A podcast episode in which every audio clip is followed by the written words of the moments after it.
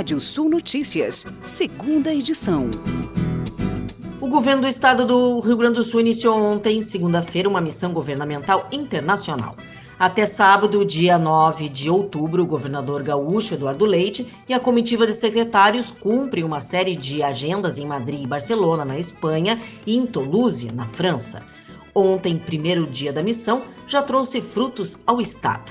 Na sede da Organização de Estados Ibero-Americanos para Educação, Ciência e Tecnologia em Madrid, Leite assinou um protocolo de entendimento entre a UEA e o Instituto de Desenvolvimento e Gestão para início da concepção do projeto Museu Escola do Futuro, que será instalado no Instituto de Educação Flores da Cunha, em Porto Alegre.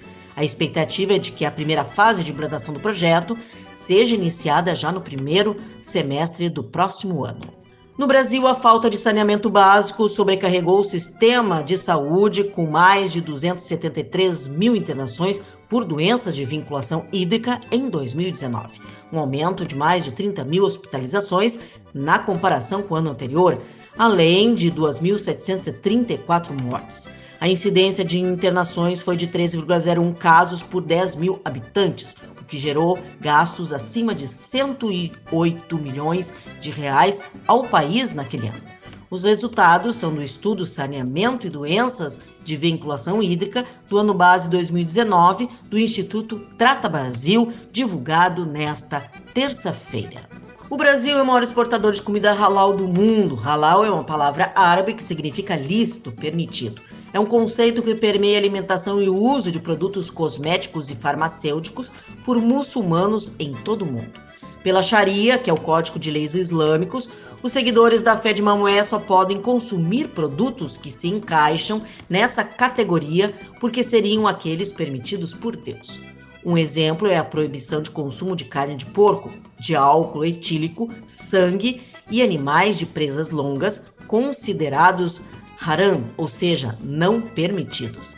As carnes de boi, frango, caprinos e ovinos podem ser consumidos desde que o abate seja feito de forma adequada em um ritual halal. Segundo dados do último relatório global do Estado da Economia Islâmica, Antes da pandemia, o Brasil era o maior exportador mundial de comida halal. Em 2019, o país exportou mais de 16 bilhões de dólares nesse tipo de produto, 12% a mais do que o segundo colocado, a Índia, que negociou 4 bilhões de dólares.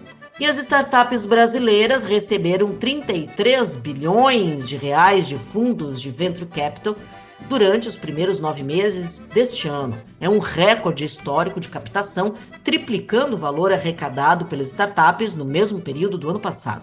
Além do maior volume financeiro, mais startups estão recebendo cheques maiores. 226 negócios receberam um cheque médio de 130 milhões de reais. Nos três primeiros meses do ano passado, eram 147 negócios e um aporte médio de 80 milhões de reais. Os dados são parte de um estudo elaborado pela Associação Brasileira de Venture Capital Private Equity e pela consultoria KPMG. Voos domésticos atingem 80% de nível pré-pandemia, segundo o ministro do Turismo. Para o fim do ano, não há mais vagas nos hotéis de praticamente todo o Nordeste brasileiro, nos endereços de ecoturismo e no Natal Luz de Gramado e Canela, cidades da Serra Gaúcha. Receita Federal e Serpro lançam plataforma de cadastro compartilhado. Chamado de B-Cadastro, a ferramenta permite a inserção e a consulta de informações como CPF, CNPJ e dados do Simples Nacional por meio da tecnologia blockchain, dita como a prova de hacker. E vamos aos destaques do portal radiosul.net. Rio Grande do Sul tem seguro de pecuária inédito no mundo. FAMURS realiza o maior encontro de educação no país com o MEC e a Fundação Nacional de Desenvolvimento da Educação. Você pode ler mais notícias no portal radiosul.net. Pode ouvir esse boletim no seu agregador favorito de podcast. Eu, Kátia Desessar, volto amanhã às oito e meia da manhã no Rádio Sul Notícias, primeira edição. Previsão do tempo. Olá, ouvintes da Radiosul.net. Temos aí nas próximas horas aí um tempo mais aberto é, no Rio Grande do Sul, uma noite amena Nessa terça-feira, temperatura aí na casa dos 14, 15 graus na maioria das regiões. Na quarta-feira, o sol predomina no sul, na fronteira com o Uruguai e na fronteira oeste. No centro e no leste, sol com períodos de variação de nuvens. Nas missões e noroeste e também na serra, já um comportamento de instabilidade, variação de nebulosidade com chuva no final do período que pode ser localmente forte. No norte do estado Planalto, divisa com Santa Catarina, maior nebulosidade e chuva localmente forte. É, nós tivemos nessa segunda-feira o quadro é, das chuvas em Santa Catarina, no Paraná, registrando é, entre 2 milímetros a 5 milímetros no sul de Santa Catarina até o leste, é, chegando até 20 milímetros em áreas do norte catarinense. É, nós tivemos aí na, essa chuva fraca que ocorreu ali no sul catarinense, também em áreas do noroeste do estado, na divisa no Rio Grande do Sul, com 2 milímetros até 5 milímetros em algumas áreas. Para o Paraná, os volumes foram de 20 a 60 milímetros na chuva dessa segunda-feira.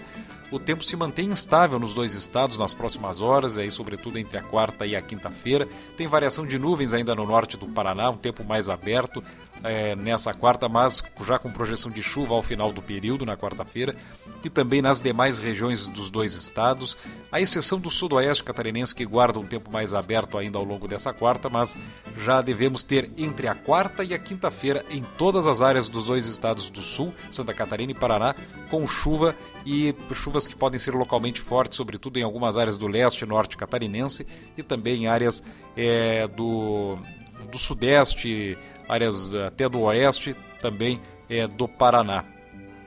É, temperaturas para essa quarta-feira no Rio Grande do Sul, em Porto Alegre, temperaturas que oscilam entre 14 e 25 graus. São Borja, fronteira oeste, entre 14 e 22. Cachoeira do Sul faz entre 11 e 28 graus. Pelotas, entre 12 e 23. Santana do Livramento, na fronteira com o Uruguai, temperaturas que variam entre 9 e 26 graus. Sensação térmica até um pouco abaixo no, começo da manhã, na fronteira com o Uruguai, deve ficar ali na casa dos 5 graus. Ijuí, noroeste do estado, entre 16 e 24. E Vacaria, nos campos de cima da serra, entre 10 e 22. Sensação térmica abaixo dos 10 graus também de mínimo. Florianópolis, capital catarinense, entre 16 e 23. E em Pato Branco, sudoeste do Paraná, temperaturas entre 14 e 22 graus nessa quarta-feira. O sol nasce em Bagé às 6 horas e 7 minutos e se põe às 18 horas e 41 minutos no município da fronteira com o Uruguai.